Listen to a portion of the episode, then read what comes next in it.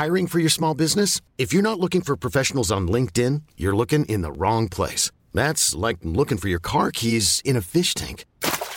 LinkedIn helps you hire professionals you can't find anywhere else, even those who aren't actively searching for a new job but might be open to the perfect role. In a given month, over 70% of LinkedIn users don't even visit other leading job sites. So start looking in the right place. With LinkedIn, you can hire professionals like a professional. Post your free job on linkedin.com slash achieve today.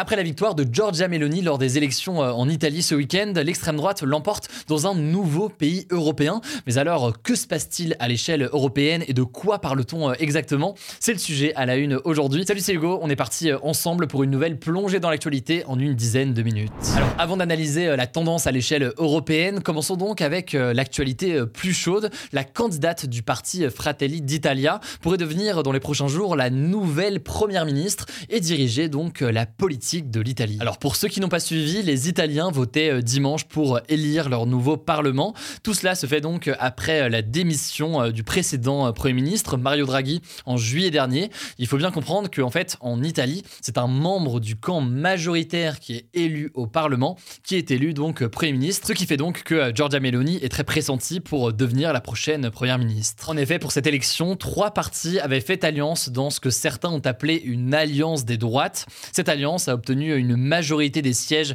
à la Chambre des députés euh, italienne, mais aussi une majorité au Sénat, remportant 44% euh, des votes à l'échelle nationale, dont 26% pour euh, le parti de Giorgia Meloni, le principal parti donc de l'Alliance. Alors quelles sont les idées dans les grandes lignes de Giorgia Meloni? Évidemment, c'est très difficile de tout résumer comme ça en quelques instants, mais lors d'une prise de parole, Giorgia Meloni avait affirmé que sa devise était Dieu, famille, patrie. Et parmi les grandes idées de son programme, elle souhaite faire de la sécurité une priorité euh, nationale. Elle souhaite réduire drastiquement l'immigration en Italie, baisser euh, les impôts et elle refuse de dépendre trop euh, de l'Union européenne. Elle est par ailleurs sur des sujets de société par exemple opposée au droit à l'avortement ou encore à l'adoption pour les couples homosexuels. Alors plusieurs politologues estiment que en raison de l'histoire et la symbolique du parti mais aussi de certaines des idées qui sont portées aujourd'hui par le parti, eh bien ce parti est considéré comme un mouvement néo fascistes issus notamment de mouvements euh, plus anciens, notamment le mouvement euh, fasciste du dictateur Benito Mussolini qui a été au pouvoir en Italie entre 1922 euh, et 1945, même si de son côté, eh bien, Giorgia Meloni explique que les nostalgiques du fascisme n'ont, je cite, pas leur place dans son parti aujourd'hui. Alors, avec cette victoire de Giorgia Meloni, eh l'Italie est un nouveau pays qui bascule à l'extrême droite, même si à l'échelle européenne aujourd'hui, ce terme d'extrême droite recouvre certaines références éléments euh, clairement communs, mais aussi certaines différences ou certaines nuances ou différences de vision euh, selon euh, les pays. Pour les politologues, en gros, en général, l'extrême droite se définit par des idées nationalistes, clairement anti-immigration, souvent opposées à l'Union européenne, même si ça dépend des cas, et remettant en cause certains droits, comme par exemple les droits des personnes LGBT ou encore le droit à l'avortement. Par ailleurs, au-delà de telle ou telle mesure dans leur programme, eh bien, les politologues estiment que cette qualification d'extrême droite tient aussi à l'histoire de ces euh, partis et de leurs liens donc euh, souvent avec euh, des mouvements fascistes ou néofascistes. Après, ce qu'il faut bien comprendre, et j'insiste là-dessus, c'est que ça recouvre derrière des nuances et des réalités différentes.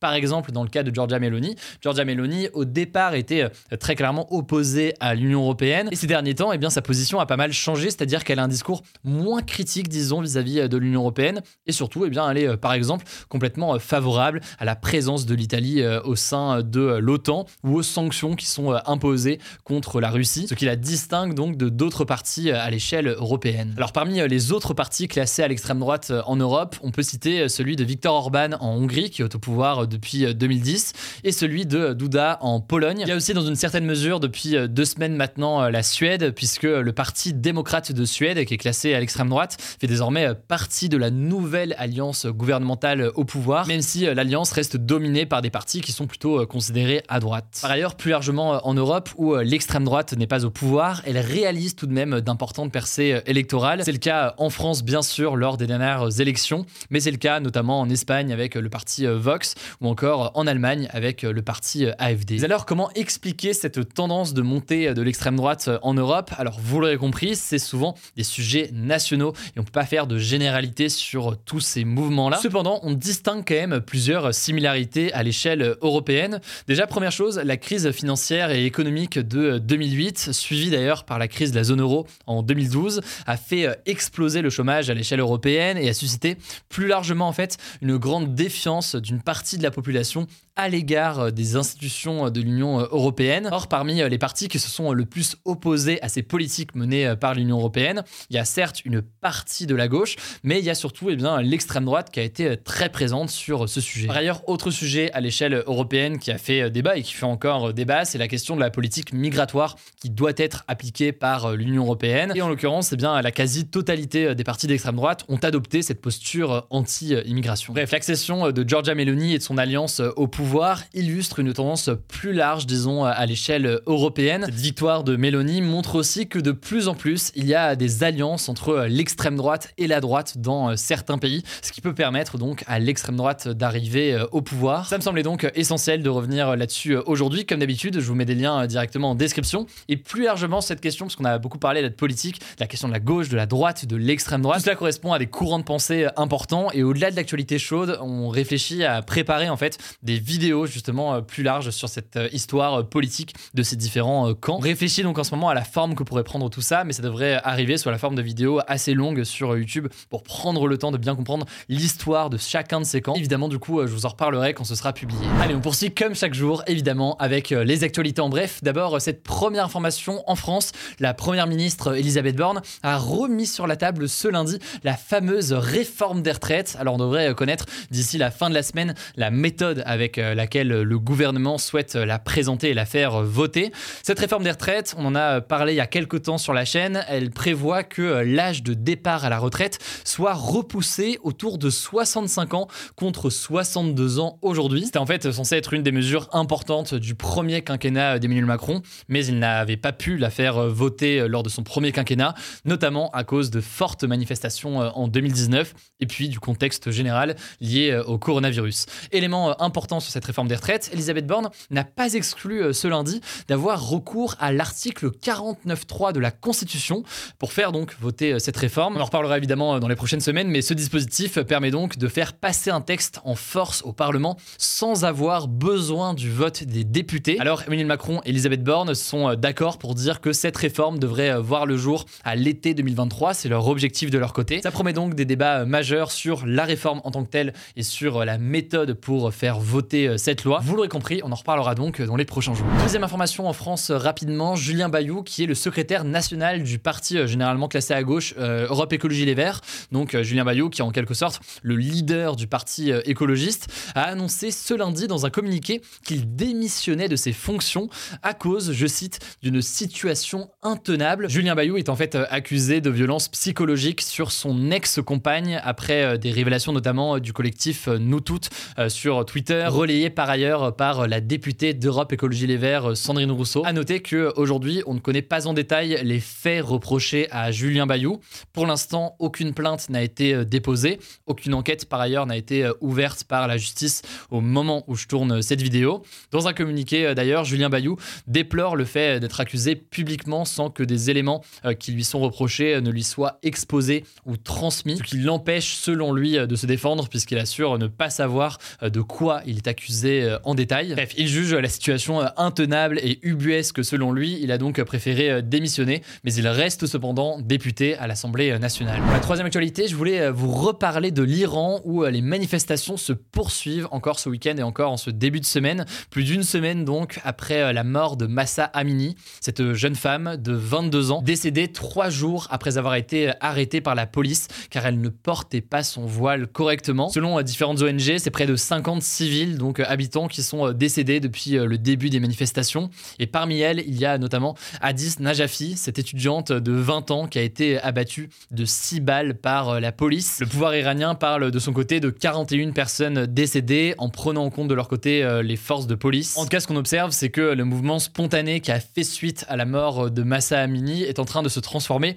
en une contestation plus large sur les règles notamment de port du voile au sein du pays, mais aussi même plus largement contre le régime islamique qui est en place actuellement en Iran. Alors de leur côté, et en réponse à ces manifestations qui sont assez rares hein, depuis la mise en place de ce régime islamique en 1979, eh bien les autorités iraniennes ont menacé de faire preuve d'aucune indulgence vis-à-vis des manifestants. Le tout d'ailleurs après avoir déjà interdit ces manifestations et restreint très fortement l'accès à Internet. On continuera donc à suivre évidemment cette semaine le sujet. Quatrième actualité en Russie cette fois-ci, le président russe Vladimir Poutine a signé ce week-end une loi importante puisque c'est une loi qui alourdit les peines à 10 ans de prison pour les soldats russes qui se rendent ou alors qui refusent de combattre en période de mobilisation, comme c'est le cas donc euh, actuellement en Russie avec la mobilisation euh, en ce moment.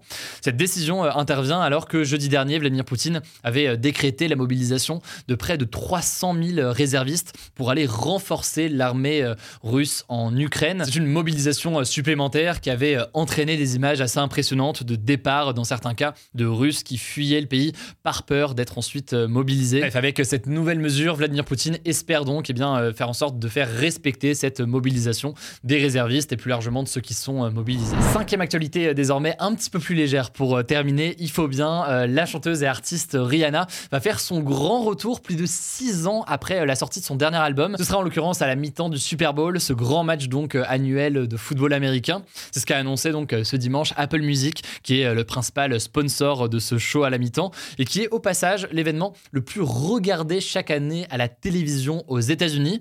Alors dit comme ça, je sais, ça peut paraître assez anecdotique pour ceux qui n'écoutent pas Rihanna, mais en l'occurrence, c'est une annonce assez marquante puisque Rihanna restait très floue sur ses projets futurs euh, dans le domaine de la musique, puisqu'elle était par ailleurs sur d'autres domaines et plusieurs marques notamment qu'elle avait euh, lancées. Alors est-ce que ça veut dire qu'il y aura un nouvel album d'ici là de Rihanna? Là, on n'a pas d'infos pour l'instant euh, là-dessus. En tout cas, elle sera donc de retour au Super Bowl pour un concert le 12 février 2023. Voilà, c'est la fin de ce résumé de l'actualité du jour. Évidemment, pensez à vous abonner pour ne pas rater le suivant, quelle que soit d'ailleurs l'application que vous utilisez pour m'écouter. Rendez-vous aussi sur YouTube ou encore sur Instagram pour d'autres contenus d'actualité exclusifs. Vous le savez, le nom des comptes, c'est Hugo Décrypte. Écoutez, je crois que j'ai tout dit. Prenez soin de vous et on se dit à très vite.